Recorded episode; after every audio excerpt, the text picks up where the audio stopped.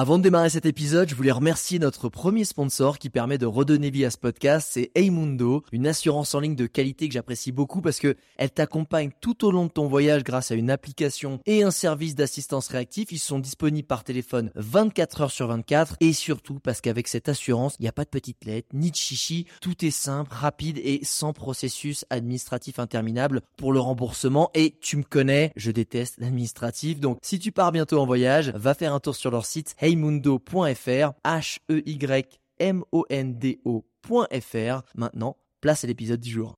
Regarde-moi ça J'ai l'impression de faire la dégustation. Ouh ça c'est de la vue Ah, c'est magique cet endroit C'est absolument dément. Le spot est juste incroyable. Ça joue vraiment à quelques centimètres. On va s'enfoncer un peu dans la forêt. Bon, ok, bon, ok. Tout le monde est absolument gentil. C'est ça la vie.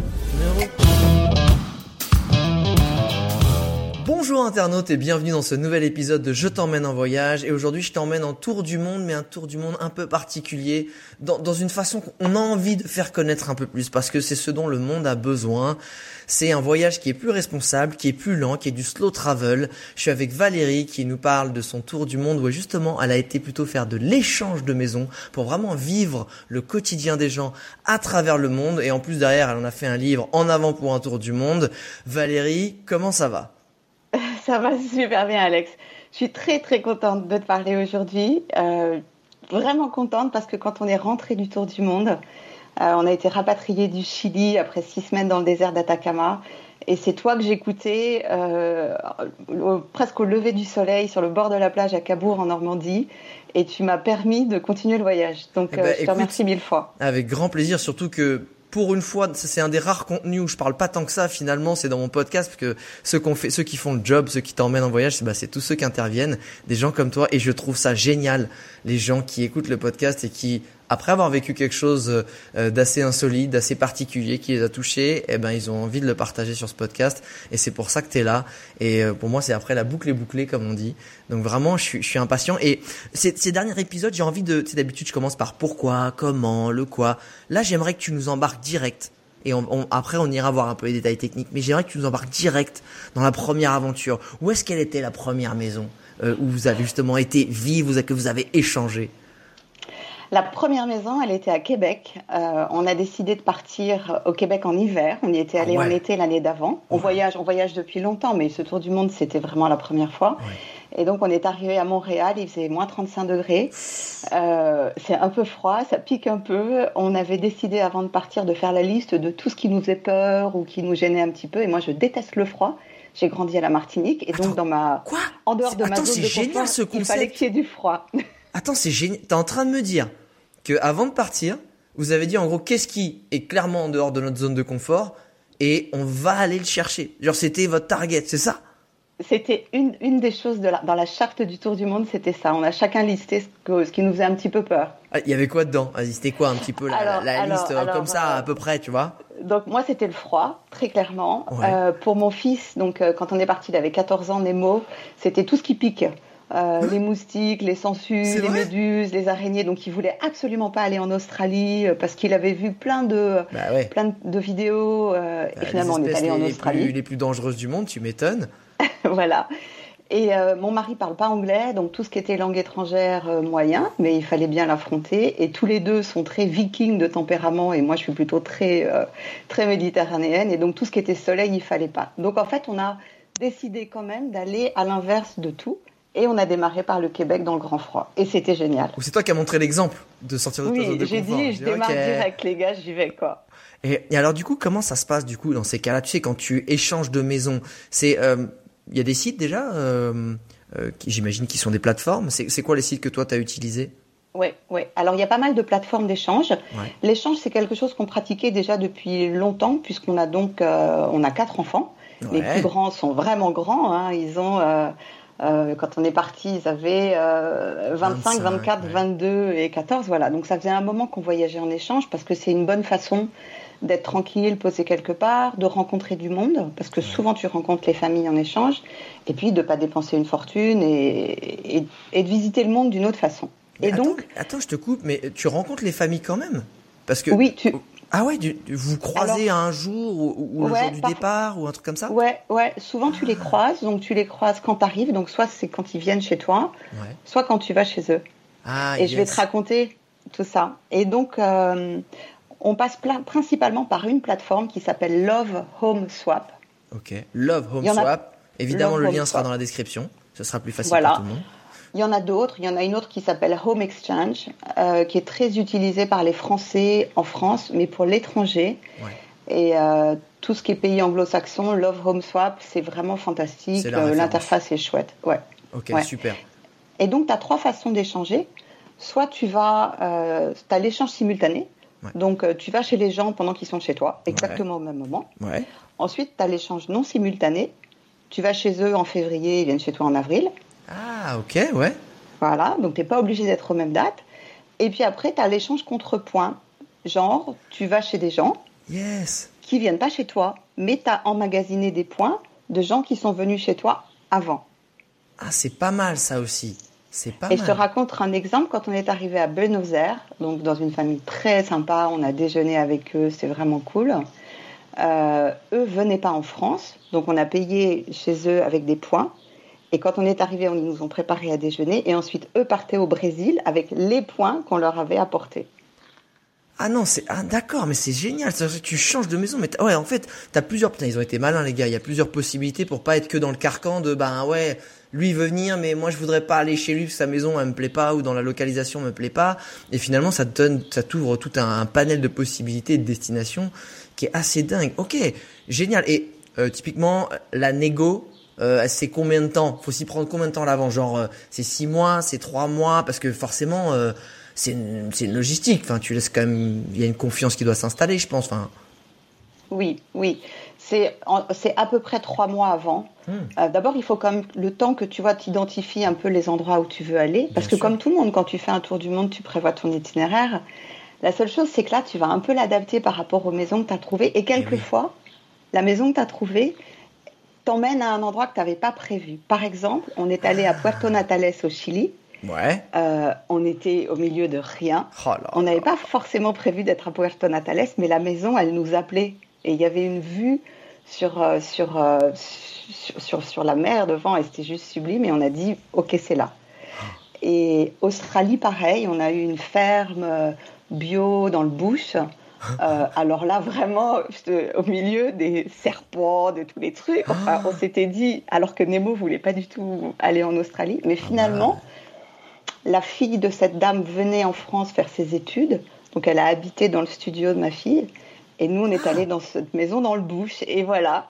Eh, eh, c'est vrai que euh, vu comment c'est galère d'avoir un studio à Paris, ça vaut largement une ferme dans le bush en Australie. C'est ah Voilà. vraiment super intéressant sur ce. Ok, très bien. Maintenant qu'on comprend et qu'on connaît justement, qu'est- qu'est-ce qui, enfin le système de comment on peut, on peut aussi s'y mettre si on a envie de, de commencer à voyager comme ça différemment, parce que c'est c'est ça qui est intéressant, c'est que tu vas pas pour une. D'ailleurs, c'est quoi les, les périodes? C'est deux semaines, c'est un mois, c'est c'est quoi à peu près? Entre 15 jours et 6 semaines. Ah ouais, c'est minimum à peu près 15 jours en général, ça? Après, après, tu peux faire des échanges euh, très courts, tu peux faire des échanges pour un week-end. Ah, Il y a souvent des gens qui changent, tu vois, que pour un week-end. Mais nous, dans le format, ce qu'on s'était, ce qu'on avait imaginé par rapport à la scolarité de Nemo, qui faisait sa troisième et sa seconde à distance, c'était de Ah. dire qu'en fait, on suivait un peu le planning de la France. On s'était dit, euh, on va faire six semaines. Tu sais, l'école en France, c'est six semaines d'école, 15 jours de vacances. Six semaines d'école, 15 jours de vacances. Et donc, on s'était dit, on fait six semaines un peu posées quelque part où le matin, chacun travaille ou lit ou apprend des choses. Et l'après-midi, on est freestyle, on se promène, euh, on découvre euh, les environs. Et puis, pendant les 15 jours qui sont censés être les vacances, on est itinérant. Donc, pendant ces six semaines, on était posés en échange. Alors, parfois, c'était vraiment six semaines. Dans le bush en Australie, c'était vraiment six semaines. Ouais. Parfois, ça a été. euh, il y a eu 15 jours à Montréal, 15 jours à Mont-Tremblant, 15 jours à Québec. Oui, Mais en on a toujours des dispos faire. aussi, en fait, c'est ça, Voilà. forcément. Et tout le monde n'a pas un mois et demi directement à, à, à swapper, comme, comme pour. Exactement. Mais tu as des échanges aussi qui sont des échanges de maisons de, de, de résidences secondaires. Donc tu peux cho- choisir dans tes filtres Ah, ils sont les trop résidences bien, ces secondaires. gens-là. Ah bah eux, ils se mettent coup- trop bien. Ils accumulent des points tranquilles, sans rien faire, tout va bien. Putain, ça c'est top. Et du coup, justement, donc là, euh, on sait comment ça marche, on avait l'itinéraire, mais qu'est-ce qui vous a fait choisir vraiment, euh, tu vois, ce style de voyage-là? Parce que vous auriez pu, euh, c'était de se dire, ça nous permet de voyager aussi plus longtemps parce que du coup, ben, un des, une des grosses charges du budget dans un voyage, c'est clairement l'hébergement. Surtout quand tu commences à être 3, 4 ou 5 en fonction des, des familles, parce que c'est souvent ça hein, qui parfois empêche les familles de partir. Est-ce que c'était ça? Est-ce que c'est comment t'as, tu vois, comment vous êtes imbriqué là-dedans? Parce que il y a le fait d'économiser, mais il faut aussi avoir la psychologie de se dire qu'on accueille des gens chez soi aussi. Il y a aussi celle-là. Donc c'est pas que le budget. Il y a aussi une, je pense qu'il y a des valeurs derrière, non? Ouais. Il y, a, il, y a, il y, a, effectivement plein de raisons différentes. Honnêtement, quand on a commencé à travailler, alors on avait beaucoup échangé, ça faisait dix ans qu'on échangeait, mais quand on était prêt pour le tour du monde, on n'avait plus de maison.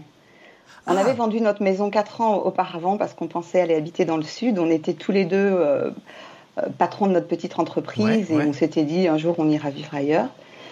Euh, puisqu'on n'a pas fait finalement. Mais euh, donc on était en location. Okay. Et, et, et, échanger en location, c'est compliqué. En revanche, il nous restait le studio de ma fille à Paris, mais c'est son studio, et on avait un bateau dans le sud. Donc on s'est dit, on va essayer de voir si l'échange contre le bateau fonctionne. Donc tu vois, c'est même pas contre une maison, c'est contre un bateau. Euh, et on a commencé à regarder, et en même temps que j'avançais sur l'itinéraire, on s'était dit que de toute façon, on voulait rester longtemps dans les endroits, parce que nous, on aime bien prendre notre temps, et qu'on n'avait pas envie de passer vite.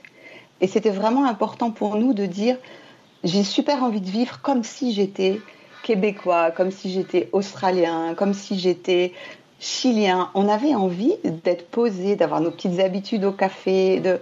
On a fait les vacances qui vont vite, où tu pars trois semaines et où tu es speed tout le temps. Et on avait envie de, de le faire autrement. Et donc, pour ça, tu n'as pas douze choix. C'est soit un Airbnb, et ça coûte cher. Ouais. Puis tu es entassé dans des... C'est plus en plus cher. C'est de plus en plus cher. Donc l'échange de maison répondait à ça. Et puis, euh, depuis que j'échange, je me suis toujours fait des, des, des, amis dans le monde entier. C'est des gens que tu rencontres une fois, deux fois. Puis avant d'échanger, tu, tu, parles avec eux par mail. Tu... Effectivement, il tu, y a quelqu'un qui va vivre chez toi pendant un laps de temps et tu vas vivre chez lui pendant un autre laps de temps. Donc tu as besoin d'avoir échangé avant. Clairement et tu te coules, c'est assez rigolo, c'est comme si tu lisais un roman ou c'est comme si tu allais au cinéma, tu te coules dans la vie d'une autre personne. Quand tu lis sa bio, c'est ça Quand tu lis un peu la description de son profil quand... Mais c'est un peu ça, et tu te dis, euh, par exemple, tu vois, au Chili, euh, Mariana, avec qui on a échangé, elle travaillait pour Patagonia. Okay. Euh, et entre autres, elle travaillait en face de Torres del Paine. Et, ah ouais et, et, et, juste, juste, je me suis dit, on va avoir plein de choses à se raconter. Ah ouais. C'est forcément. Et donc. Ouais, c'est génial. C'est tu, tu, en fait, tu, en fait, tu mets déjà un pied dans le voyage, en fait, quand tu commences à préparer genre d'itinéraire, tu vois. Oui, oui. Et puis, alors après, il y a, y a, une autre chose dont je t'ai pas parlé parce que c'est rarement arrivé, mais euh, en Nouvelle-Calédonie, on a voulu échanger. Ouais. En fait, mon mari, qui fait de la formation aux techniques de vente, qui avait passé son cours en e-learning pendant le voyage, a eu ouais. l'opportunité d'aller faire une formation en présentiel okay. en Nouvelle-Calédonie. Okay. On était au Japon, on s'est dit, youf, on y va. C'est pas si loin. C'est pas si loin, sauf que ça coûte super cher. Et donc, on a trouvé une famille avec qui échanger. Sauf que eux étaient dans la maison, c'était pas la période des vacances, et elle m'a dit, nous, on sera là. Mais c'était une famille qui avait beaucoup voyagé, ils avaient un fils de l'âge de notre fils, et on s'est dit, allez, et ça a été hyper sympa parce qu'on est arrivé et c'était comme si on était chez des amis. Euh, et Trop bien. Donc, c'est une façon de voyager qui est aussi euh, directement dans le pays avec les habitants et, et sans avoir l'impression d'être le touriste qui va chercher. Ouais. On est toujours les touristes de toute façon. Bien sûr. Mais, euh, mais c'est vraiment un échange.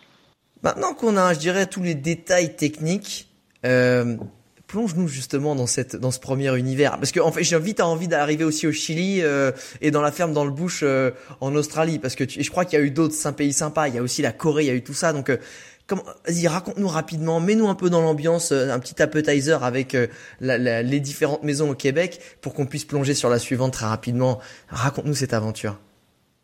Bah, le, premier pays, donc c'est le Québec en plein hiver. On atterrit, il fait nuit, il y a de la neige partout.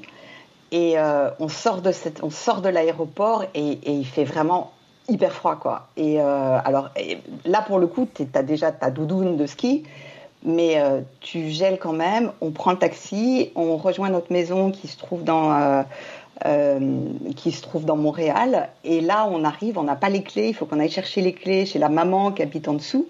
Et ensuite, ce qu'on n'avait pas capté, c'est que euh, notre appartement était à deux étages. Tu sais, c'est des, des, escaliers ouais, en, en, fer qui font le tour des maisons en colimaçon. On est dans le quartier du plateau.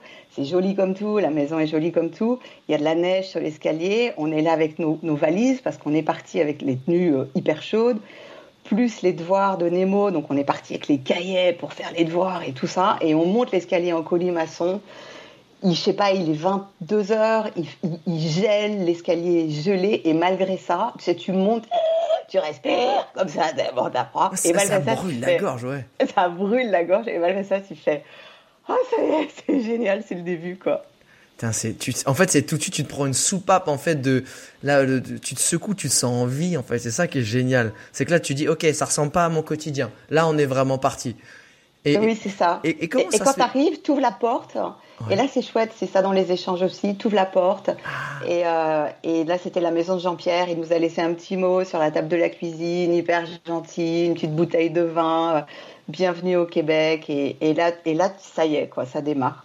Et qu'est-ce que tu as retenu justement de ce quotidien euh, qui, je dirais, par rapport aux bouches australiennes, ce que tu nous as dit, ou même au Chili, reste quand même assez similaire. Il y a, il y a la fin, il y a une culture francophone, il y a des choses qui se retrouvent. C'est quoi que tu retiens un peu de ce quotidien euh, euh, québécois hivernal? Euh, Un, j'ai pas eu froid. Enfin, c'est bête ce que je vais dire. J'ai eu très froid au début, mais ouais. finalement, euh, je pensais vraiment que ça, ça allait être horrible et, et, pas du tout. Parce que comme tu, comme tu, tu sais qu'il va faire super froid, donc tu t'habilles hyper chaudement. En France, tu es toujours entre les deux. Ouais, tu, sais, tu sais pas. Dis, tu sais pas quoi. Tandis non, que là, ça change façon... d'une heure à l'autre, enfin d'un jour à l'autre, c'est chiant. Il y a plus les, les vêtements d'été, les vêtements d'hiver, euh, laisse tomber, ça change tous les deux jours. C'est ça. Là, tu es direct en affaire vraiment, vraiment très hiver. Donc, tu as trois couches, euh, le bonnet, les gants, les machins. Et je me suis rendu compte qu'en fait, c'était un froid très sec. Euh, le ciel est bleu tout le temps. On a eu un ciel bleu magnifique tout le temps. Ah ouais? Donc, tu es en hiver avec un très beau ciel bleu. Les Québécois étaient adorables. Quand tu traverses dans la rue, la voiture, elle s'arrête déjà 5 mètres avant que tu sois sur le passage piéton. Euh, on a goûté la poutine. La poutine, c'est ces frites euh, avec euh, une espèce de sauce dessus, du Ça te fromage. fait prendre à peu fondu. près 45 kilos en une bouchée. voilà, à peu près. Ouais, mais comme il fait moins 35 quand tu sors, tu te dis que tu les perds. Et en fait, c'était un quotidien assez posé. Quoi. Le matin, on travaillait. L'après-midi, on s'est promené dans les environs de Montréal. On est allé euh, se promener dans tous les quartiers autour. Euh, Nemo avait découvert aussi, on s'est rendu compte aussi avec nos, nos différents âges que on cherchait pas l'information de la même façon. C'est-à-dire que nous, Ah. on est plus âgés. Quand on part en voyage, on cherche l'information dans des guides, bah euh, tu vois, ou, ou même sur Internet. Euh, mais moi, je cherche des choses qui sont écrites. Mon mari cherche des choses qui sont visuelles. Il cherche en tapant des, des- en regardant des images. Ouais. Et Nemo ne regarde que les youtubeurs. Donc, on Ah, a fait ouais. des circuits de youtubeurs. On a été faire le, on a été faire le lancer de hache euh, à un endroit. Voilà, tout. On, on a fait ces circuits-là, et c'est un quotidien qu'on n'a pas l'habitude de vivre, tout simplement. Et, et- et tu vois, c'est c'est une question qu'on pourrait se poser, mais tu vois, au bout de un mois et demi dans une ville, sans avoir ton quotidien de travailler. Bon, même si euh, ton fils devait le matin effectivement faire euh, faire quand même ses, ses études, euh, est-ce qu'on s'embête pas? Parce que finalement tous les après-midi, bon, une fois qu'on a fait le lancer de hache, qu'on a été prendre les, les, les cafés dans les deux trois qu'il y avait aux alentours de sympa, est-ce qu'on n'arrive pas dans bon, bah qu'est-ce qu'on fait? Tu vois, comment tu occupes tes journées? Quand t'es pas dans Ah, une ferme où il faut aller désherber?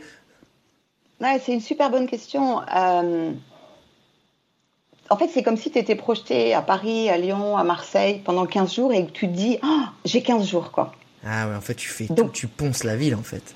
Tu penses à ville, tu es dans une espèce de, de frénésie de découvrir et euh, non seulement il y a pas mal d'activités, puis tu as toujours un musée de l'histoire à, à découvrir, la- toute l'histoire des Premières Nations. C'est là où tu t'aperçois aussi que pays après pays, finalement, cette histoire-là des Premières Nations, elle s'est quand même répétée un peu partout entre les Québécois, les Maoris, etc. Alors, Mais donc, euh, ça passe finalement très vite. Et au Québec, euh, ben, la journée s'arrêtait à 17h. Donc, à 17h, tu fais le goûter de la mort. pour bien te coller euh, le ventre, c'est ça?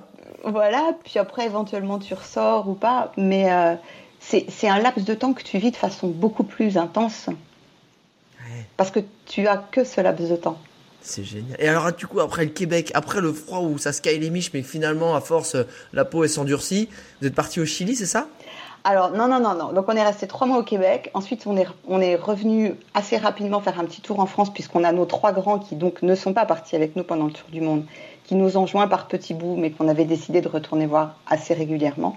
Donc on a posé les valises, on a changé les affaires d'hiver contre les affaires d'été, et on est parti en Australie. Bah, du coup, tu es parti avec euh, trois fois moins de valises, du coup. Ah ouais, ouais, là, là tu pars avec rien. Donc Australie, Nouvelle-Zélande pendant trois mois. Ah. Euh, donc là, la ferme dans le bush. Donc d'abord Sydney très rapidement. Euh, où là, on a dormi chez un... une histoire rigolote. On a dormi chez Tony, dont le grand-père avait fait la guerre et, il, est venu faire la guerre en France. Il est venu combattre dans la Meuse et il est mort dans la Meuse. L'histoire est horrible en fait. c'est une sacrée anecdote qui a, foutu une sale ambiance. Non, je rigole. mais en fait, ce qui était fou, c'est que tu vois, parfois on me dit oui, mais quand tu échanges, il faut forcément avoir une maison à Paris pour échanger. Ben non. Tony, tous les ans, il va dans la Meuse retrouver la trace de son grand-père. Ah ouais, et je savais, je savais même pas que les Australiens avaient combattu comme ça. Et Tony, il avait deux garçons de l'âge de Nemo, donc il est allé au collège avec, euh, avec ses deux fils. Donc ça, c'était chouette. Ah ouais Oui, oui. Donc on a été un petit bout en Australie. Ensuite, on était à Melbourne 15 jours. Donc là, cool. On était à Sainte-Kilda. Euh, la vie au bord de l'eau. On a vu les pingouins. Euh, tu sais, au coucher de soleil, tu vas voir les pingouins, le street art. on a découvert la Great Ocean Road, les douze apôtres. On a essayé de jongler avec les Chinois qui étaient tous là, de se lever tôt le matin pour, pour en voir un petit bout. Et puis, euh, et, puis, ensuite, on s'est installé dans le bush. Ah, décris-moi. Alors, on arrive. Parce que là, du coup, il faut louer une voiture quand même. Là, vous aviez une voiture. alors là tu, là, tu loues une voiture. Donc, en fait, on était à 25 km au. Je sais plus, dans les terres, à 25 km de Byron Bay. Donc, Byron Bay est très connu, les surfeurs, tout ça. Mais sauf que dès que tu rentres dans les terres, euh, à 25 km, il y a une toute petite ville qui s'appelle Mullumbimby. Et Mullumbimby, en Australie, c'est le territoire des, des hippies. Euh, c'est-à-dire qu'il y, y, a 20 ou 30 ans, les gars, ils ont tous quitté la ville, ils sont allés s'installer à Mullumbimby. Mais nous, on n'avait pas trop capté ça, on savait pas trop en fait. On s'en est rendu compte la première fois qu'on a fait les courses et qu'au supermarché, tout le monde était pieds nus. C'était ah, rigolo. Ouais, mais en plus, ça, c'est ouais, très australien en plus. Il y en a quelques-uns. Mais si tout le monde était pieds nus, c'est que vraiment, c'était une concentration de gens qui étaient un peu dans ce délire-là, effectivement. Exactement. Et donc, euh, on n'avait pas d'adresse. C'est-à-dire qu'on on avait rendez-vous avec la personne qui, dont la fille était en France euh, chez nous. Euh, on avait rendez-vous en face d'un petit dépanneur. Tu sais, c'est comme au Québec, tu as les espèces de petits cafés qui font un petit peu tout. Et donc, elle nous avait donné rendez-vous là. Pareil, on est arrivé, genre, il devait être 21h ou 22h, on voyait rien. Et ensuite, on la suit. Elle, nous, elle, elle, était en voiture et nous, on avait loué notre voiture et on la suit. Et là, tu vois rien. Il n'y a pas d'éclairage. Les, les routes sont pas du tout éclairées. Puis il commence à y avoir des dos d'âne, donc tu sens que ça s'enfonce un petit peu, t'es brinque-ballé. Puis on roule comme ça pendant, je sais pas, 4-5 km. Et, et, là, on arrive dans cette ferme où tu vois rien. Euh, et, et, elle te dit bon, il y a peut-être des petites bêtes, des petits bruits, mais euh, faut pas avoir peur. En gros, c'est pas trop méchant. Et, et, donc, et tu vois toujours rien, quoi. Ça allume les trucs, mais euh, et puis il n'y a pas 12 000 éclairages comme dans des maisons quand tu échanges à Los Angeles, par exemple, où il y a 12 000 spots. Là, c'était, en plus, elle était très écolo, très bio, très machin, donc très peu d'éclairage. Donc tu te couches, tu lèves quand même le drap pour voir si t'as pas une araignée dans ton lit. Oh et puis tu t'endors en disant putain qu'est-ce qu'on est venu faire là? Qu'est-ce qu'on va faire là pour le coup? Est-ce qu'on va Je suis sûr que c'est le genre de maison, il n'y a pas de musique de fond, genre il y a rien, ça fait genre clac. Le seul bruit c'est le bruit de la petite lampe que tu vas allumer, le, parquet qui grince. Euh, et tu dis bon, bonjour, pas une grosse ambiance ici ce soir, bon on va s'installer. oui c'est ça. T'essayes de capter du, du Wi-Fi, il y en a pas ou quasiment pas, parce qu'alors l'Australie pour le Wi-Fi c'est une tannée. Et là tu te dis, oh la vache, et là c'est six semaines. Et là tu dis, ouf. Et voilà. Et, je me là, le petit, là, le petit dit quoi? Là, le petit dit quoi? Il dit, mais c'est non, mais qu'est-ce que je fais là? En plus, il n'y a que des trucs qui piquent. Ah ouais, alors un, il dit, s'il n'y a pas de Wi-Fi, ça va pas le faire du tout.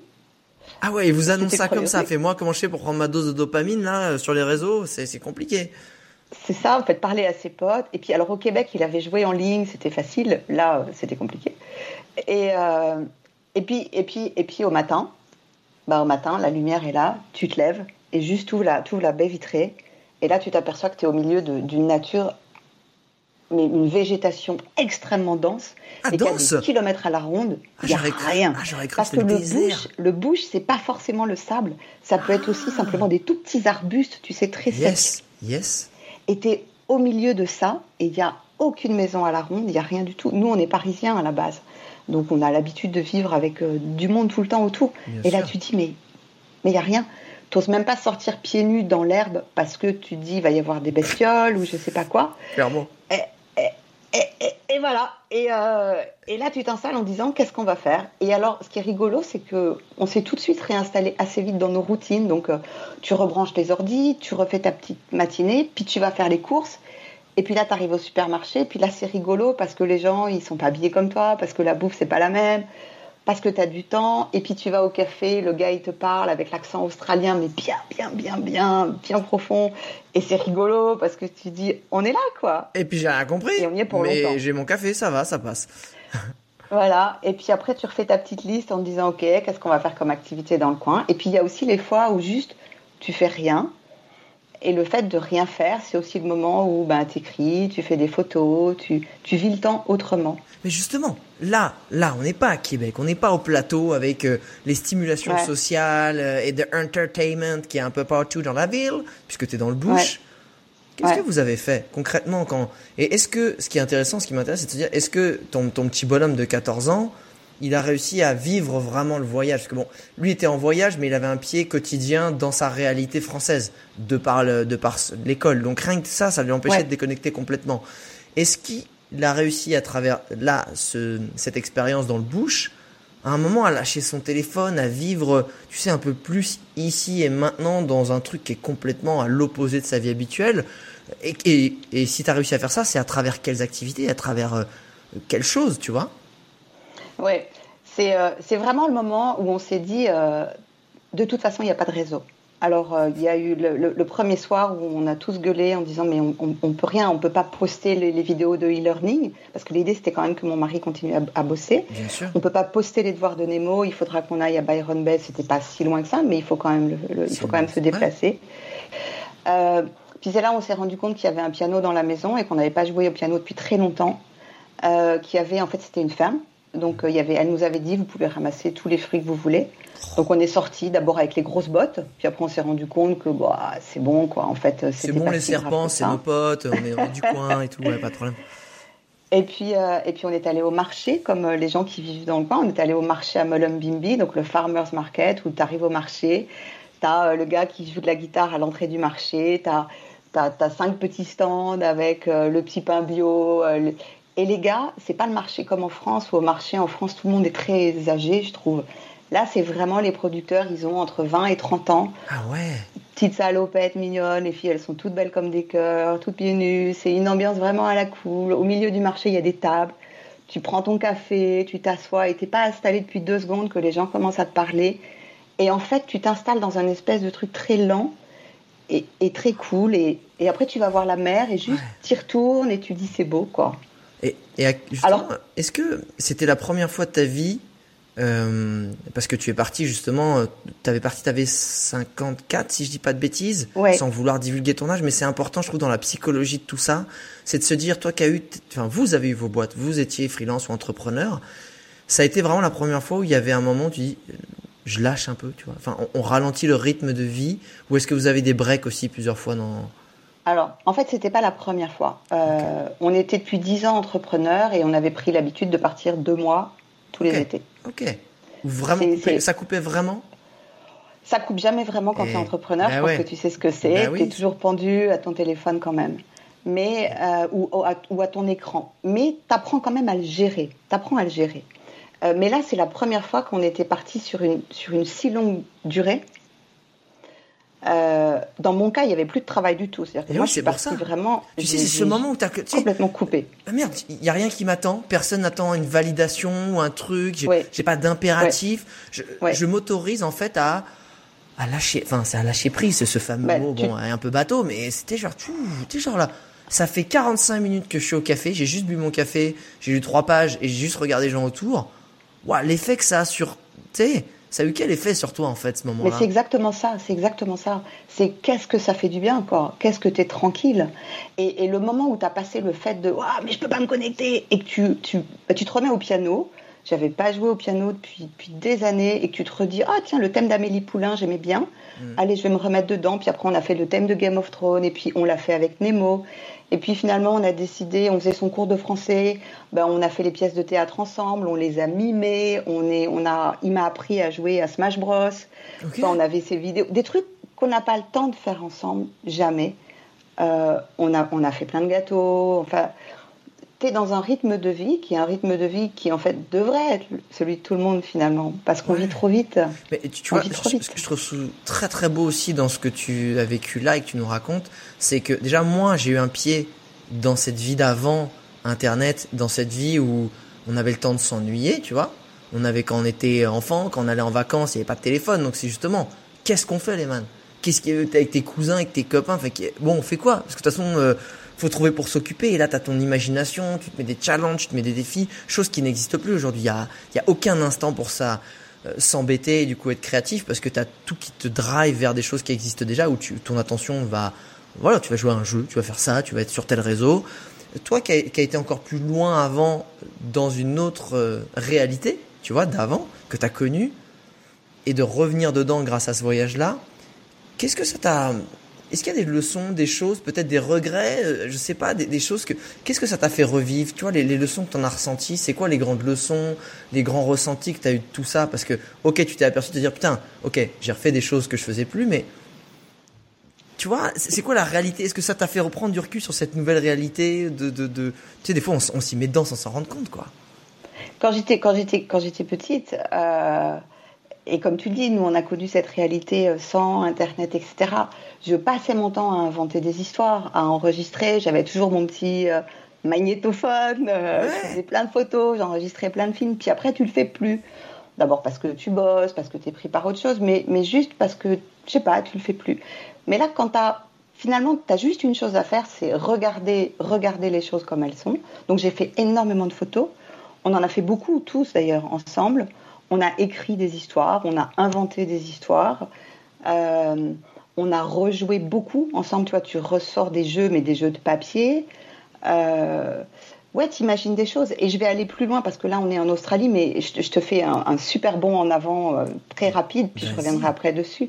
Quand on s'est retrouvés, alors à la fin du voyage, on était au Chili. Oh, vas-y, dresse le tableau. Fais-moi une petite aquarelle. Euh, plonge dedans. Alors la dernière, dernière vraiment partie. Enfin, c'était pas censé être la dernière partie du voyage. Oui, mais on devait aller à San... bonjour. Le Covid a dit bonjour. Donc on arrive à San Pedro d'Atacama. Donc déjà dans San Pedro d'Atacama, tu as atterri au milieu de rien. Donc euh, c'est le désert autour de toi. Il y a des grandes éoliennes quand tu prends la route. Et puis la route, elle t'amène dans le petit village de San Pedro. Et là, c'est des tons qui sont ocres, c'est des montagnes, c'est des vallons, c'est le, le, ce qu'on appelle l'endroit de la Lune, la vallée de la Lune, où il où, n'y a rien, il n'y a personne. Et donc nous, on arrive là en se disant, on y est pour dix jours. On devait y être dix jours. Bon, en fait, on y est resté un mois et demi. Euh, et, euh, et, là, pareil, il n'y avait rien. Et là, c'était plus uniquement avec Nemo. Il y avait ma grande, donc à 25 ans, qui aurait dû partir en Argentine, qui n'a pas pu bloquer par le Covid, qui était avec nous. Et là, je me suis aperçue que nous, ça faisait presque 15 mois qu'on vivait en mode ralenti. C'est-à-dire qu'on avait appris à trouver nos ressources en nous. On avait appris à s'ennuyer et à aimer s'ennuyer.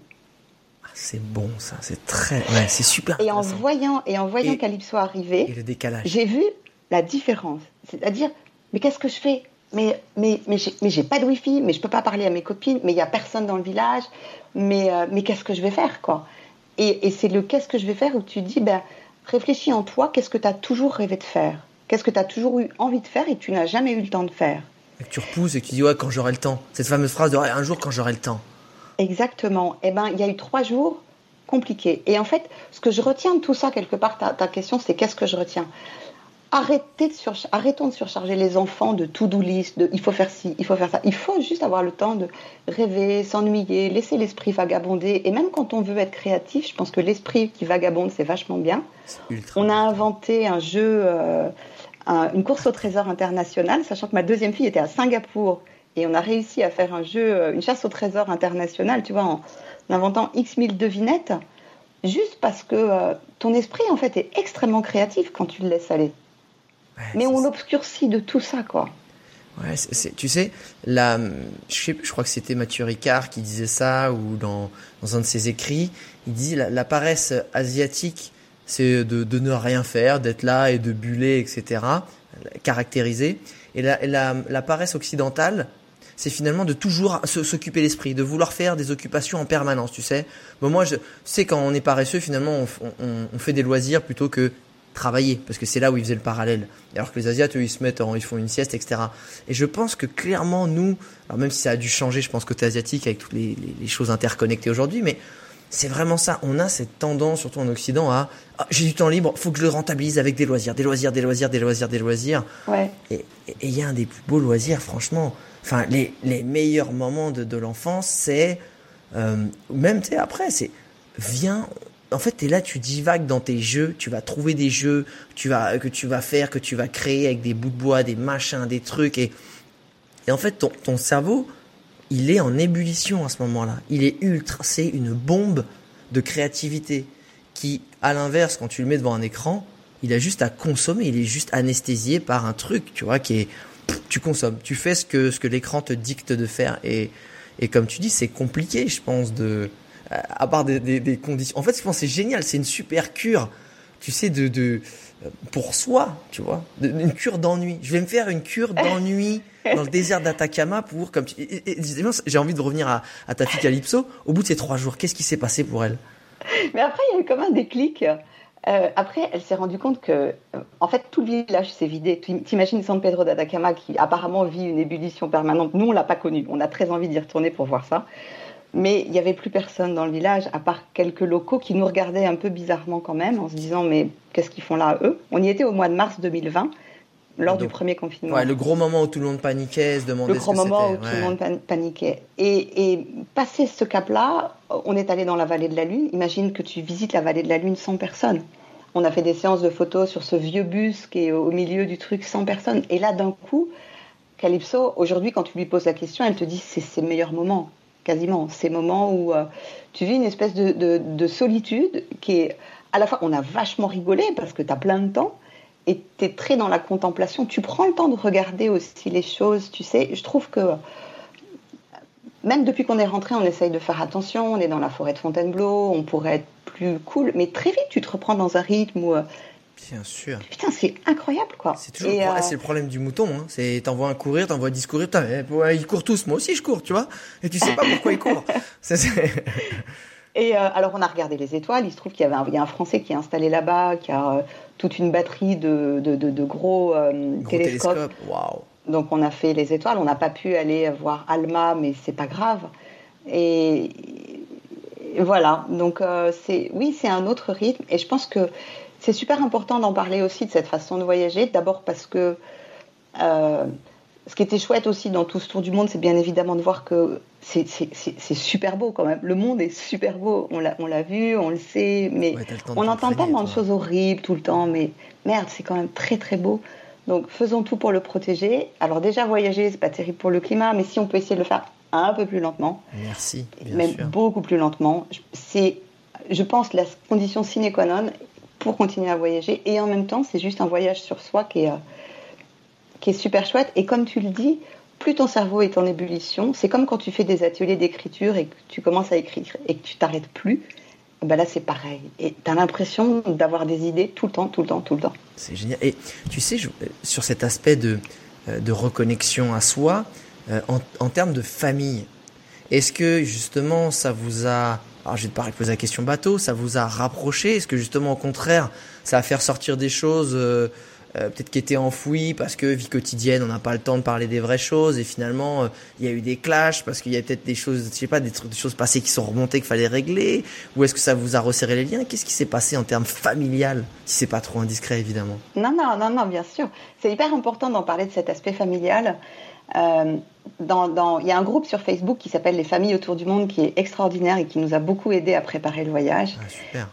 Et il y avait deux éléments qui ressortaient tout le temps et qui m'avaient assez frappé, qui étaient de dire, euh, euh, c'est les parents qui décident du tour du monde, et puis en gros les enfants suivent. Et souvent ça se fait en camping-car, et puis tu as les enfants derrière. Et dans notre cas, on est parti parce que entre guillemets, Nemo nous a donné l'autorisation de partir. Et, je m'explique, puis je vais revenir à ton point.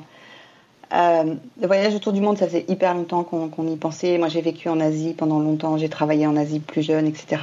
Ça faisait longtemps qu'on y pensait, mais pareil, la vie avance, t'es pris dans ton truc. Puis c'est ton rêve que tu mets de côté, puis un jour tu te dis, bon, ça va être compliqué. Et puis il se trouve que euh, Nemo était en troisième. Moi, la société, et là j'avais repris une activité salariée dans laquelle je travaillais, avait été vendue à un fonds d'investissement, ça devenait compliqué. Et pour me changer l'esprit, j'ai ressorti toutes mes, mes, boîtes dans lesquelles j'avais toutes ces destinations dans lesquelles j'avais envie d'aller et je n'arrêtais pas d'en parler, mais sans m'en rendre compte en fait. Et un samedi matin, Nemo est venu me voir en me disant Écoute, maman, je suis allée voir sur YouTube, c'est pas si compliqué l'école à distance et je veux surtout pas être un frein à ton voyage, à votre voyage. Et là, je ah fais Waouh le, le gamin mature, ok. Bon, sa prof de maths l'emmerdait, il avait plus envie, mais, euh, Franchement, à distance, c'est top. Hein. Puis on peut aller en Australie, Californie, tout ça. Enfin, je dis ça, voilà, Voilà. Et donc, euh, et, euh, et donc, dès le départ, on a construit le tour du monde ensemble. Ça veut dire qu'on a évité un peu les drames familiaux que je lis parfois dans certains descriptifs où tu t'aperçois que les gamins sont un peu traînés par les familles ou que dans le couple, tu en as un qui veut vraiment partir et l'autre, euh, c'est pas trop son truc. En fait, on a passé énormément de temps à discuter entre nous. Ah, super important ça. Hein, c'est hyper important quand tu pars en famille. C'est pas juste les parents, c'est c'est quand même les gamins. C'est un truc d'équipe en fait. Et chaque membre de l'équipe doit être euh, oui, impliqué. Oui. Et du coup, l'itinéraire, c'est pas forcément qu'est-ce que tu veux voir ou qu'est-ce que tu veux voir comme pays. Nous, dans notre cas, on a aussi dit est-ce qu'il y a des animaux que tu aurais envie de voir? Est-ce qu'il y a une ah. nourriture que tu aurais envie de consommer? Nemo, il voulait absolument aller voir du K-pop en Corée. Il n'était pas question de pas aller à Tokyo. Mais moi, j'avais pas envie de retourner à Tokyo. Je voulais aller dans les Alpes japonaises. On a fait des compromis pour que ce voyage soit vraiment le nôtre.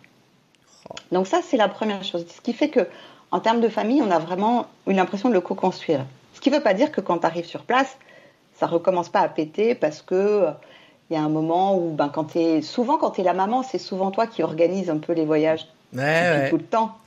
Et malheureusement, il y, a encore des schémas euh, très matriarcaux et patriarcaux qui sont euh, qui sont bien ancrés dans notre culture, effectivement. Alors, euh, c'est maman qui fait les réservations, c'est papa qui conduit, mais là, comme on était en échange de maison, papa conduit pas, quoi.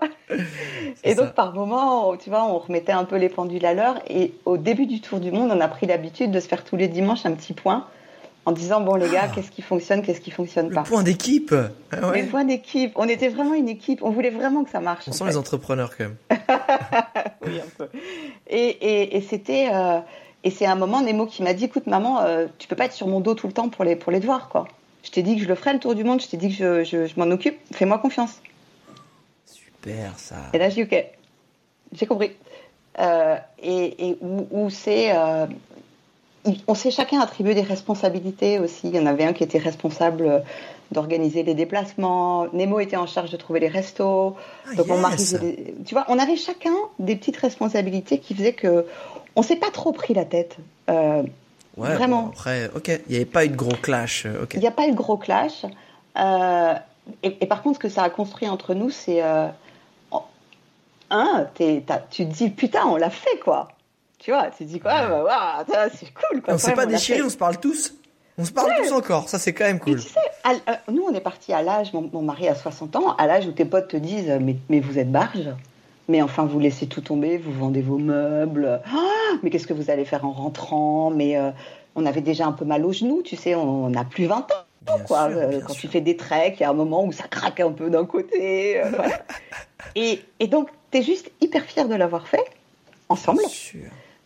Euh, quand on était à Atacama et qu'on se disait on vit cette aventure extraordinaire, on avait l'impression d'être des aventuriers de l'extrême. On faisait rien en fait, on était juste posés dans le désert. Mais c'était quand même notre petite aventure. Donc je pense qu'on est très fiers d'avoir fait ça entre nous.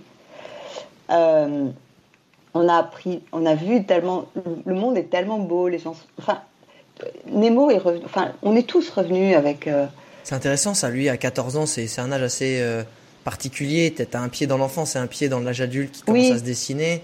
Euh, tu, même si j'ai l'impression qu'il était déjà assez mature vu les choses qu'il disait tu vois, avant le départ, mais euh, qu'est-ce que tu as pu voir l'impact de, ce voyage, de ce voyage-là en fait?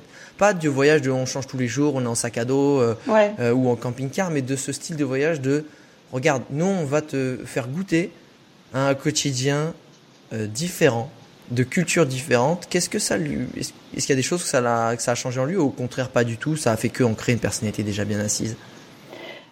Ah, on en a, c'est rigolo, on en a parlé ce week-end et, euh, et ce qui m'a répondu n'était pas du tout ce que, ce que, ce que, ce que je ah. m'attendais à, à entendre.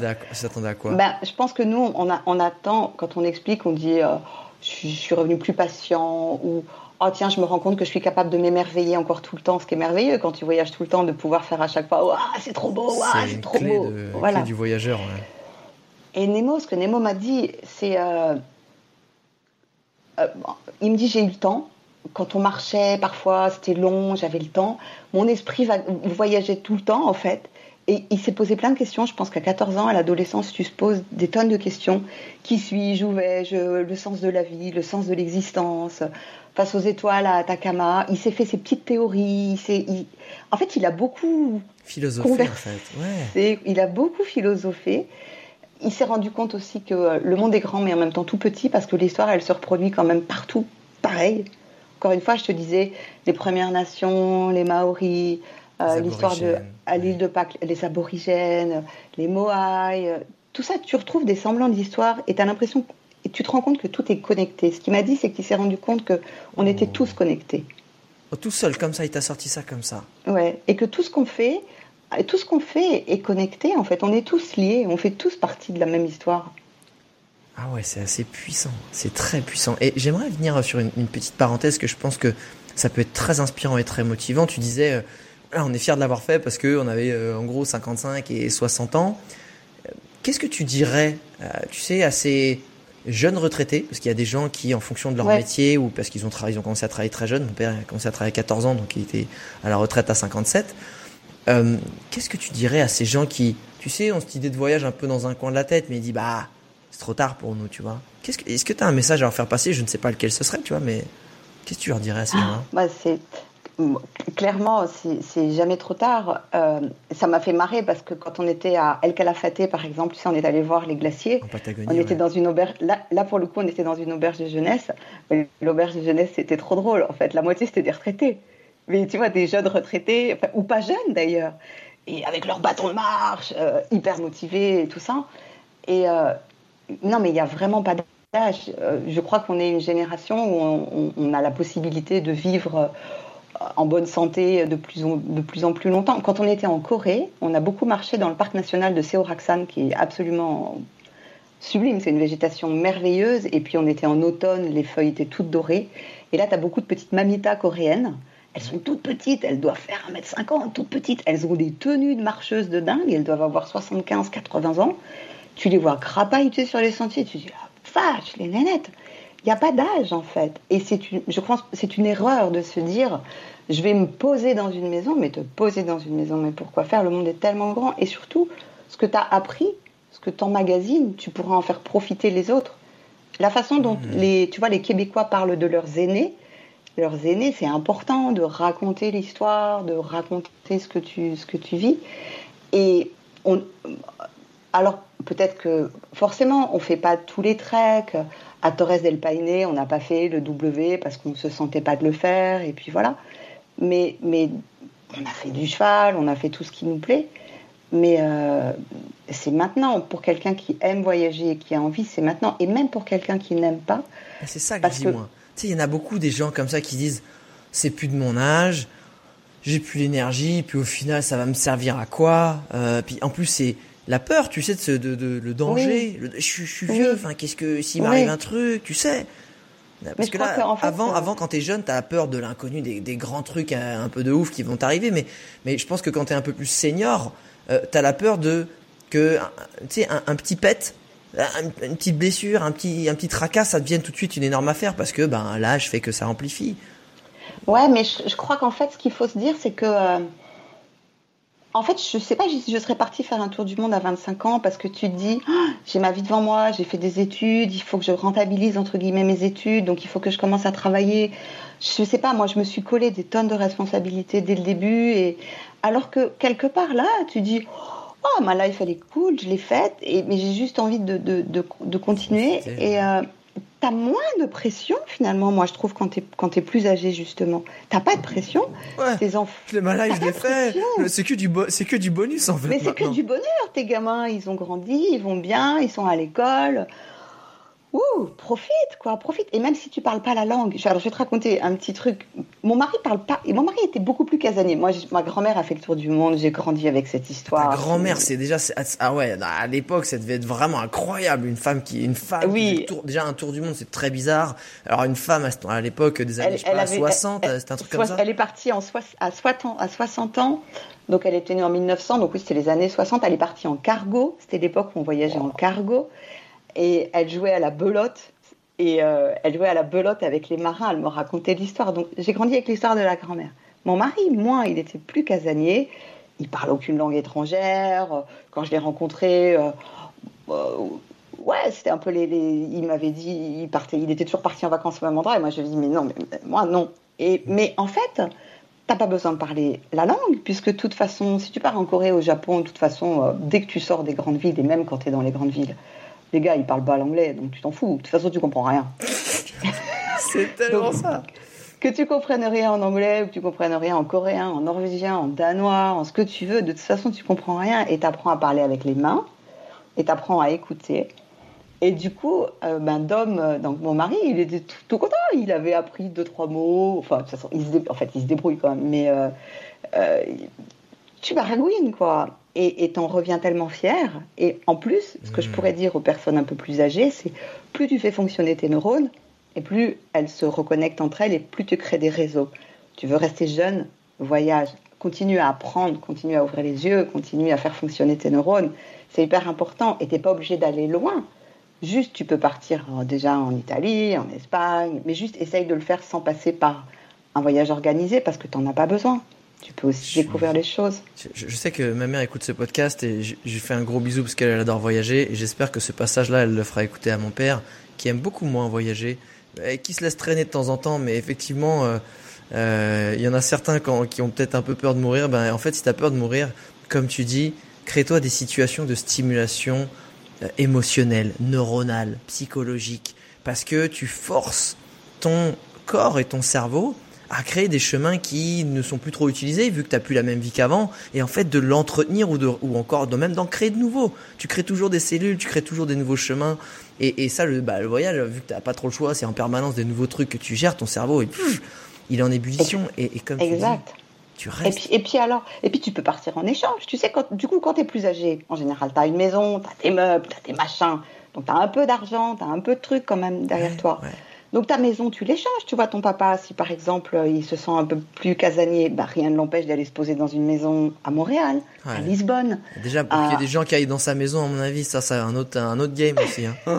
Mais c'est, on va, on va faire une petite inception. On va, on va planter cette petite graine qui sait. voilà, tout doucement. Tout doucement, tout doucement. J'aimerais que. Pardon, vas-y, continue. Mais vas-y. Et puis aussi, quand tu es plus âgé, bah, tes souvenirs, les souvenirs que tu te fais en partant plus tard, bah, ils sont proches de toi. Moi, je passe ma ah. vie à regarder mes photos d'Atacama, des Moai, de tout ce que tu veux, et c'est juste un bonheur. C'est génial. Et là, on est en train de prévoir le prochain voyage. Ah, ça va être. Bah attends, avant de prévoir le prochain voyage, moi, j'aimerais que tu m'emmènes dans un pays dont on parle quasiment jamais, parce qu'il y a peu de gens qui y vont. C'est la Corée. Eh, ah emmène-nous là-bas, mais qu'est-ce qui, en plus vous avez vécu, c'est comment, parce qu'on nous parle souvent du Japon qui est quand même assez médiatisé, tant mieux parce que c'est un pays vraiment incroyable. Mais la Corée, vous êtes allé où? Comment ça se passe, comment les gens y sont, c'est quoi leur quotidien. Enfin, vas-y, vas-y, dis-nous tout. Alors, Corée, on est resté deux mois. Ah ouais. Euh, on, a, on a démarré par Séoul.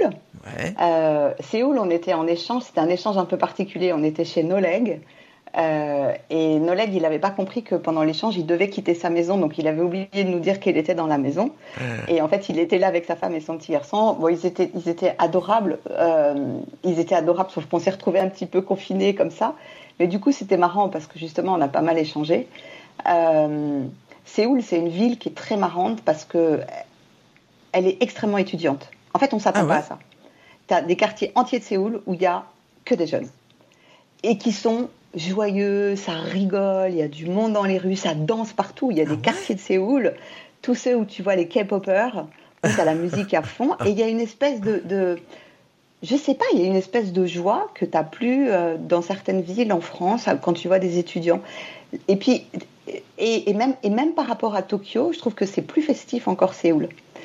Et, euh, et, puis alors, as tous ces, ils sont très, très cafés, ils sont très... Euh, alors, tu as 12 000 cafés à concept. Donc nous, notre grosse activité à Séoul l'après-midi, c'était de faire la série des cafés à concept, Genre quoi Alors, euh, tu as l'endroit où, tu euh, où tu prends le café avec les chiens, l'endroit où tu prends le café avec les chats. Tu as aussi l'endroit où tout est dessiné, tout le café est organisé comme une bande dessinée. Donc, tout Oh. est en 3D. Donc, tu as l'impression d'être dans une bande dessinée. Ah, c'est énorme. Euh, et puis ouais, le soir, il y a vraiment une énergie incroyable, incroyable. Et ça, c'était cool. Et, Et après, et sur, puis à côté de ça, Ouais, et puis à côté de ça, t'as les temples, t'as les temples, et puis là t'as les petits vieux qui jouent au mahjong. Donc tu passes de ça, c'est c'est- sans arrêt, tu passes de la grande modernité au, au plus ancien, mais avec une espèce de joie de vivre qui est très sympa. Tu comprends rien, de toute façon, ça tu comprends rien. On s'est retrouvé à faire une manifestation à Séoul. On voulait manifester pour le climat. Et on avait vu sur Facebook qu'il y avait euh, le, le- le Climate Day. euh, Ouais, ouais. et donc, euh, on décide de se rendre à la manifestation. Et, et en fait, on s'est trompé. En fait, donc on arrive à la manifestation et puis on C'était voit avait des gamins. agriculteurs, en fait. Ça n'avait rien à voir sur le prix du C'est vrai, lait. c'est ça. En fait, il y avait des jeunes partout avec des panneaux. Et donc, ben, on se dit, donc Nemo, il s'assoit, les jeunes lui filent un panneau, il écrit un truc dessus, There is no planet B, et on commence à avancer avec nos There is no planet B là-dessus. Et puis à un moment, il y a une petite coréenne qui vient me voir et qui me dit, mais vous savez où vous êtes là? Et je dis, bah ouais, la manif pour le climat. Non, non, nous on est la manif des instituteurs, la manif pour le climat, c'est dans une heure. Bon, bref, donc on l'a refait après. T'as pas réussi à lire les panneaux en coréen, je suis étonné. Donc voilà, donc ça c'était Séoul avec la nourriture où pareil tu comprends rien, mais comme il y a des photos partout, tu sais, tu Ah, yes. tes plats. euh, Ah, c'est pratique euh, ça. Ça c'est bien pratique, le bulgogi, le kimchi, le- tous ces trucs un peu C'est c'est acides. bon ou pas la bouffe coréenne, en vrai? Euh, Ah, il y a une ouais, hésitation, le il y a une kimchi- vraie hésitation. Ok, c'est pas un oui franc, c'est. Le kimchi c'est quand même du chou fermenté très fort. Euh, c'est spé. Après le Korean barbecue, ça peut être très bon. Ouais, moyen. Ok, pas. Mon fils a adoré. Ok, Moi, Ah, d'accord. moyen. Ok, ok, ok. Ouais. Et ensuite, partant de Séoul, on est allé à Seoraksan. Donc, Seoraksan, on est resté pareil 15 jours. C'est un endroit où les gens passent en général 3 jours. Euh, c'est un parc national. Euh, c'est un parc national où tu es vraiment dans, dans, dans, dans, une grosse, grosse végétation avec des montagnes qui sont. euh, ça n'a pas grand-chose à voir avec nos montagnes dans la mesure où euh, il y a beaucoup de pierres, donc c'est- de la montagne grise, c'est très escarpé. Tu as des escaliers en pierre comme ça sur des montagnes très, ouais. très raides. Ah ouais. Et à un endroit en particulier, c'est des échelles exactement qui sont quasiment dans la pierre. Et à un endroit, tu montais, montais, montais jusqu'à arriver dans une petite grotte où là, il y avait un petit moine coréen qui était assis là et qui te raconte sa life dans évidemment un truc que tu ne comprends toujours pas. Mais c'est pas grave, il te fait boire un petit coup de thé et tu as l'impression d'être arrivé quelque part de fantastique. Et là, quand tu, baisses la tête, tu regardes en dessous de toi, d'abord il y a un vide de fou parce que tu es monté sur ces escaliers. Et là, ça surplombe des arbres avec des troncs marrons très foncés et des espèces de feuillages très denses, très verts. C'est très joli. Et, tout du long, alors il y a zéro touriste étranger, et toutes ces petites coréennes, donc les mamitas coréennes, qui viennent en groupe avec des tenues extrêmement colorées. Donc tu les vois, elles ont des tenues, mais comme si elles marchaient professionnellement tout le temps. Ah ouais, les trucs un petit peu 60s euh, aérobiques, euh, bien flashy, c'est ça? Oui, exactement, c'est ça. Et là, on dormait dans une, euh, on dormait dans une guest house qui était tenue par un vieux monsieur coréen qui parlait un tout petit peu anglais, qui nous portait le petit déjeuner devant et avec qui on a pas mal échangé. On est allé voir la zone de démarcation avec la Corée du Nord. Et c'est plus intéressant que de le voir de Séoul parce que tu as beaucoup moins de monde déjà. Euh, et, et là, tu t'aperçois, enfin là, d'un coup, tu, tu prends la teneur de ce que c'est. C'est qu'en fait, devant toi, tu as juste la plus merveilleuse plage du monde. Mais dessus, il y a 12 000 miradors qui sont posés. Et tu as tout cet espace de no man's land quoi, qui est posé là. Et puis avec le musée qui raconte toutes les atrocités de, de ce qui s'est passé pendant la guerre. Et, euh, et en fait, c'est c'est ça aussi un voyage euh, au long cours comme ça, avec un, plus jeune aussi. C'est tout ce que tu apprends sur place de ce qui s'est vécu, mais que tu découvres là en le vivant. Enfin, en y passant, quoi. Et puis on a rencontré, alors euh, après, on n'est pas après Seoraksan, et que je conseille vraiment, le parc est magnifique. Euh, mais au-delà d'être magnifique, c'est que du coup, comme tu es posé là dans cette petite ville où il n'y a pas grand monde, c'est pas la même vie qu'à Séoul. Donc là, il n'y a, pas le, là, y a pas la K-pop, il n'y a pas les citadins. Alors pour ce petite parenthèse, la K-pop, si, si tu peux nous, nous faire une peut-être meilleure description que, que moi, puisqu'effectivement tu l'as vécu de l'intérieur, parce que je pense que c'est pas très très peu connu euh, en France. Qu'est-ce que c'est que la K-pop? Bon, bah, c'est la Korean pop. Ouais. Euh, donc, c'est de la musique. Ouais. Euh, donc, c'est des groupes de jeunes. Euh, c'est principalement soit des groupes de jeunes garçons, soit des groupes de jeunes filles Ouais. qui, sont, qui, qui commencent à, à chanter, danser. Ils sont réunis en groupe lorsqu'ils commencent à avoir 12-13 ans. Et c'est Ah ouais. sur. alors, ils chantent en coréen. Euh, ils chantent sur des rythmes qui sont, qui sont, qui sont très, euh, oui, très pop. Très techno. et, ouais, euh, très pop. et, euh, très techno. Et, euh, et juste je, et juste il y a ce groupe de, de, de filles qui s'appelle euh, les Black je sais plus quoi. Je vais te retrouver le nom parce que je ne connais elles qu'elles qui depuis font un carton partout. Et il y a un documentaire sur elles sur Netflix. Je vais te retrouver le nom ça va me revenir quand on quand on parle Mais- et euh, Mais, c'est- mais en gros, c'est ça, c'est vraiment, nous, ce qu'on a connu à l'époque, c'est, enfin, moi, quand j'étais plus jeune, c'est, des boys bands ou des girls bands. Sauf que Oui. eux, bah, nous, on, au bout d'un moment, on s'est foutu de leur gueule, on s'est dit, bon, c'est bon, c'est un peu tout pourri. Sauf que eux, en ce moment, c'est le truc qui cartonne de malade. Ah Il y a ça que cartonne. ça partout, euh, en concert, à la télé. Enfin, c'est, Ah c'est oui, la oui, folie furieuse là-bas. C'est une... La folie furieuse, ils sont, ils sont en pub partout. C'est-à-dire que euh, les boys bands ou les girls bands, lorsque tu vas dans les petites rues de cosmétiques à Séoul, stars, ouais. ils sont en pub de partout. Ils font les pubs pour tout, pour le téléphone, pour les avions, pour les machins, pour les trucs. Et c'est des stars colossales. Ouais, colossales. Et en même temps, c'est des artistes phénoménaux. C'est-à-dire qu'ils répètent, ils chantent, ils dansent, ils, ils font que ça. Et, et ils, sont, ils sont super bons. ouais. Elles ont chanté avec Lady Gaga dernièrement, les, Ah ouais. les filles. Pas le time, pas le time. Et du coup, je t'ai coupé, mais du coup, t'es parti où après en Corée? Alors après sur Aksam, on est parti à Jeju. Jeju, c'est l'île des honeymooners. Donc euh, t'as beaucoup les, Donc, ceux qui vont en les- de miel, ouais. tous ceux qui vont en lune de miel. Et les tenues euh, en Corée sont ravissantes pour les, les jeunes femmes qui sont en lune de miel. Elles remettent la, la grande robe euh, traditionnelle, qui est Ah. une robe très colorée. C'est du rose fuchsia, du jaune, du orange. Comme un kimono un peu? Alors non, parce que le kimono, ça colle au corps, alors que là, ça colle en haut. Et ensuite, c'est très évasé. T'as l'impression d'avoir des Ah. papillons. D'accord. Et, et- et quand tu les vois tout ensemble, c'est comme si c'était plein de papillons partout. Génial. Et surtout, à Jeju, il y a les Enyo. Les Enyo, ce sont ces femmes plongeuses. Alors, on en a entendu parler au Japon, mais en. Corée, elles les sont. perles au Japon. C'est les Alors, c'est les perles au Japon. En Corée, c'est le, poisson, c'est les perles. Et c'est des, communautés de femmes qui, euh, pendant la guerre, ont vraiment fait vivre leur famille. Et donc, elles allaient pêcher euh, à des profondeurs très, très profondes. Mhm. Elles sont capables de rester en apnée extrêmement longtemps. Euh, il y a encore 40 ans, elles pêchaient, euh, enfin elles, allaient, elles plongeaient en, en maillot de bain. hein. Aujourd'hui, elles ont des, elles ont des combis, mais dans des eaux très froides. Euh, elles étaient 3-4 000 à l'époque. Aujourd'hui, Ah il en reste une centaine. Ah, il y en a toujours qui Elles sont- ont aujourd'hui entre 60 et 70 ans, les Enyo. Ah, elles le continuent font à toujours plonger. Ah ouais, les 60 Oui, oui. ans, elle y va, d'accord, ok. Ouais, ouais, elles continuent à plonger. Il y a un petit restaurant à Jeju où tu peux aller les voir. Et, euh, Et, elle pêche, et- coup, elle chasse au harpon Et elle chasse au harpon, exact- Ah ouais, exactement. Elle chasse au harpon. Et euh, alors, elle te raconte qu'avec le réchauffement climatique, eh ben, il y a moins de poissons qu'avant, les coraux ont été plus abîmés. Et Bien puis, sûr. comme il y a différents types de métiers, effectivement, et donc c'était quelque chose qui se transmettait de mère en fille. Mhm. Et aujourd'hui, les filles, elles n'ont plus vraiment envie d'être m'étonnes. mais elles sont au patrimoine mondial de l'UNESCO, euh, au patrimoine vivant de l'UNESCO. Ah, waouh. Ah ouais, donc, donc, pour résumer la Corée, tu, tu recommandes ou pas?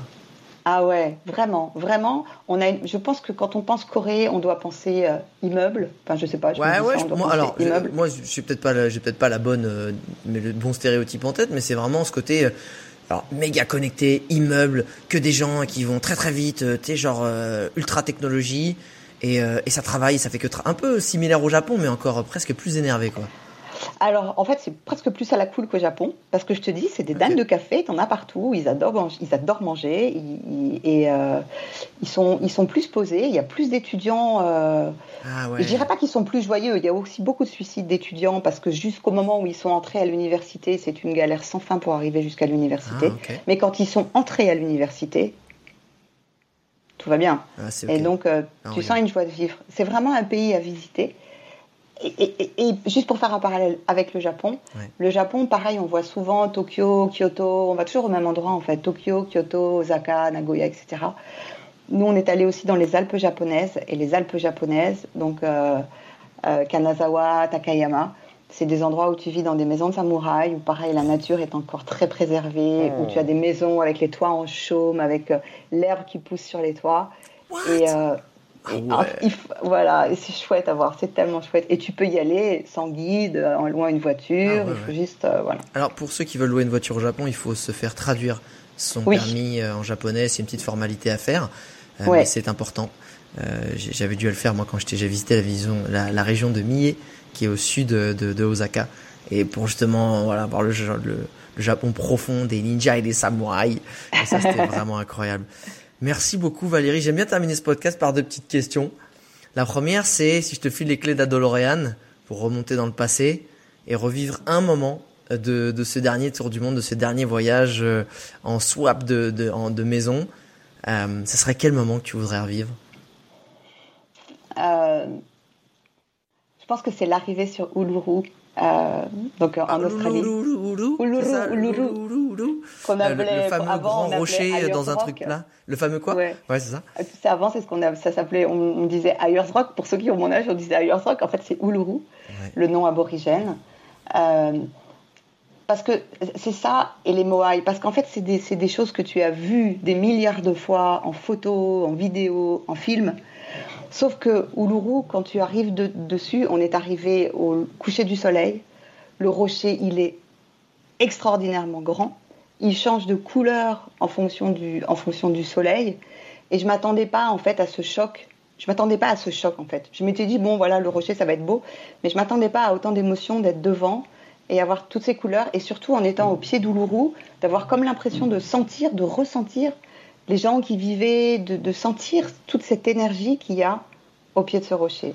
Bref, j'ai pleuré à Uluru, c'était trop beau. Ah waouh. Waouh. Non mais ça très mais j'ai pleuré souvent. hein, J'ai pleuré c'est bien, mais il y a un moment, il faut, c'est bien, euh, avec l'âge, on apprend à bien, au moins, assumer ses émotions, à les vivre pleinement. Donc ça, c'est fantastique. Dernière question, si tu devais résumer euh, ce voyage-là en une citation, euh, une phrase connue de ta création ou une punchline, ça serait laquelle? Alors, je ne sais pas si c'est ce voyage ou un petit peu une philosophie, mais euh, euh, il y, a, une petite BD, il y a un petit Snoopy que j'aime bien, où tu as Snoopy et Charlie Brown qui sont assis sur un ponton et ils regardent la mer. Et Charlie Brown dit à Snoopy, euh, on n'a qu'une vie. Tu sais, c'est ce qu'on dit souvent, non mais il faut en profiter, on n'a qu'une vie. Et Charlie Brown et, Snoopy répond, faux, on n'a qu'une mort, mais on vit tous les jours. Et je pense qu'en fait, c'est vraiment ça. Et c'est quand on vit tous les jours. Pour moi, ça résume le apprécions tous les jours ce qu'on vit, mais préparons la suite aussi. C'est être à la fois capable de vivre dans le présent, mais d'être sans arrêt capable de se projeter et d'organiser la suite. Écoute Valérie, c'est magnifiquement dit. Et justement, c'est ce qui t'a poussé aussi à, à écrire ce, ce livre en avant pour un tour du monde. C'est que tu voulais aider les gens à se projeter aussi dans l'avenir, à préparer leur tour du monde. C'était pour ça? Mon envie, c'était vraiment de dire c'est possible. C'est possible. C'est, on, on a les freins, les seuls freins qu'on a, c'est des freins qui sont en nous. Donc j'ai commencé par lister les freins, tout ce qui pouvait nous bloquer. Ah, Puis on essaye de trouver comment les débloquer. Et puis ensuite, c'est des conseils pratiques sur comment effectivement organiser un échange, quel type de véhicule, comment on prépare un itinéraire, comment on associe les enfants, comment gérer l'école à distance, parce que tout le monde te dit mais c'est une vraie tannée, mais non, c'est pas vrai. Et ça va être Euh, de plus en plus un vrai besoin et une vraie envie en fait, parce que c'est de plus oui. en plus accepté aussi par l'éducation voilà. nationale, la société, tout ce qu'on veut, le télétravail et l'éducation à distance. Donc euh, super. Ouais, non, je t'ai coupé, mais je pense que c'est ultra important en fait. Exactement. Et donc, euh, j'avais vra- c'est- vraiment le hasard. C'est une, une personne avec qui j'avais fait des ateliers d'écriture avant et qui était dans une maison d'édition et qui m'a suivi tout le long du voyage et qui, en plein milieu du voyage, m'a dit euh, j'écrivais un peu, euh, Eval, euh, pourquoi gratter, un peu faut là gratter un bouquin là. Faut, faut transmettre tout ce savoir. Voilà, Eh ben, écoute, c'est à la fois un recueil de conseils et c'est plein de témoignages aussi d'anciens tours du mondiste ou d'autres familles pour avoir d'autres points de vue. Eh ben, ça c'est le mien. important. hein, ça c'est important. Évidemment. Donc le livre euh, En avant pour un tour du monde, le lien est dans la description. Euh, va jeter un œil si euh, et surtout va l'acheter si tu pro- projettes de toi aussi partir euh, soit en famille ou soit en solo ou soit bref, c'est- arriver à comprendre que ça peut se préparer. Il faut de la préparation, mais ça c'est pas si compliqué, surtout quand on a les bonnes guidelines et que tout est résumé dans un livre. Valérie, merci beaucoup pour ton temps, ta générosité, les belles ondes, des belles leçons. Tu nous parlais d'un, d'un peut-être un fu- futur voyage. C'est quoi qui est en tête là? C'est quoi qui est dans le pipe? Bah, Nemo passe son bac l'année prochaine. Nous, on va pas s'arrêter là une fois qu'il aura passé Ah bah son voilà, bac, Eh, c'est euh, bon, ciao Léo. part. Alors nous c'est bon, maintenant on est relax. tu t'amuses bien. Allez, Donc, on a fait notre plan sur les cinq prochaines années. magique, magique. Et bah du en coup, fait, on voudrait retourner à Atacama, mais on aimerait aussi partir sur la transcanadienne. Et enfin, bref, il y a plein de choses qui sont listées. et Voilà. tu donnes envie. Merci beaucoup Valérie. Internaute, avant de nous quitter, bah, ça fait toujours plaisir. Les petits feedbacks sur, euh, sur le podcast, une petite dédicace en story sur Facebook. Bref, juste savoir que ça t'a fait plaisir, ça t'a été utile ou ça t'a inspiré. Nous, ça nous motive à continuer. Valérie, merci encore. Je t'envoie plein de belles ondes. Merci à toi, c'était un plaisir. Je te dis, je vous dis à tous à très vite. Ciao. Ciao.